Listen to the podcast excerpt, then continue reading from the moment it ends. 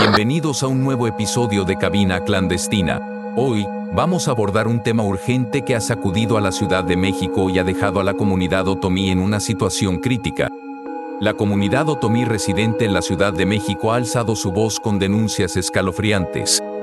Elementos de la Secretaría de Seguridad Ciudadana de la Ciudad de México llevaron a cabo un intento de desalojo en la Casa de los Pueblos y las Comunidades Indígenas, Samir Flores Soberanes, ubicada en las instalaciones del Instituto Nacional de los Pueblos Indígenas, INPI, en la Avenida México Coyoacán 343, Colonia Choco.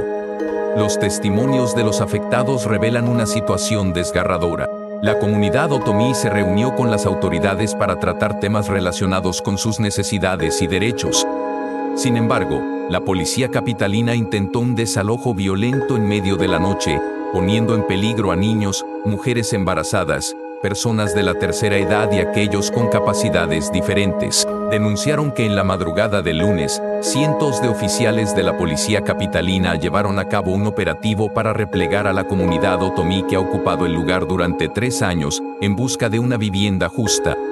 El Congreso Nacional Indígena, CNI, denunció esta operación de desalojo con violencia, la comunidad otomí ha ocupado este espacio durante tres años, exigiendo vivienda y derechos fundamentales que hasta la fecha no han sido atendidos por el gobierno. La comunidad otomí atribuye esta violencia al gobierno de la Ciudad de México, liderado por Martí Batres. Han afirmado que no cederán ante la represión y no permitirán ser despojados de sus hogares. Hoy, este, acerca de las 12, 2 de la madrugada o de, la medianoche, llegaron cuerpos de granaderos este, a, quitar el bloqueo que teníamos aquí en la México Coyoacán y pues este, los granaderos hicieron un cerco policíaco desde donde abarca todo el edificio.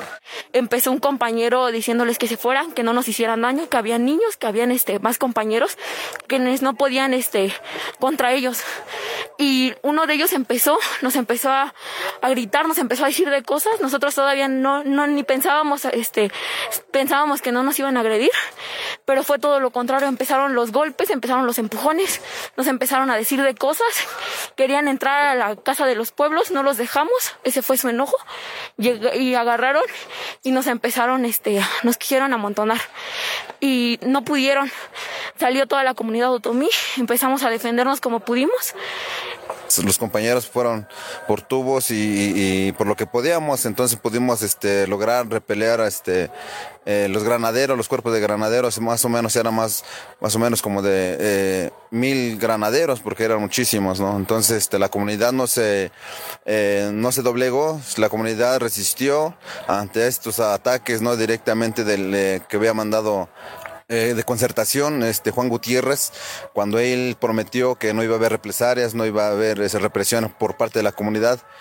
Pues yo, este, vi que querían agarrar a mi mamá, fue que me regresé corriendo, uno de los policías agarró, me empujó, me dijo que había valido madres, que porque yo era de la comunidad, me agarraron, me empujaron, me resbalé, me agarraron entre ocho policías, dos mujeres, me empezaron a patear en la cabeza, en el abdomen, en este, en el brazo, me querían quitar los teléfonos donde venía grabando, me empezaron a decir que ahora sí iba a valer madres, que no me iban a soltar, y me tuvieron ahí detenida como por cinco minutos agarrándome a piedradas, a palazos, con lo que tuvieran en la mano, y eran casi la mayoría puros hombres.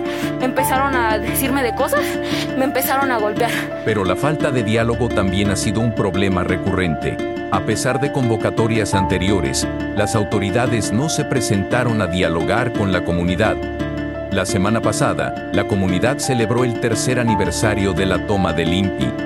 El CNI ha hecho un llamado urgente a los gobiernos de la Ciudad de México y federal para que detengan de inmediato este desalojo y atiendan las demandas legítimas de la comunidad otomí. Eso es todo por hoy en Cabina Clandestina. Mantente informado sobre esta situación en desarrollo y únete a la conversación. Gracias por escucharnos y no olvides suscribirte para más actualizaciones.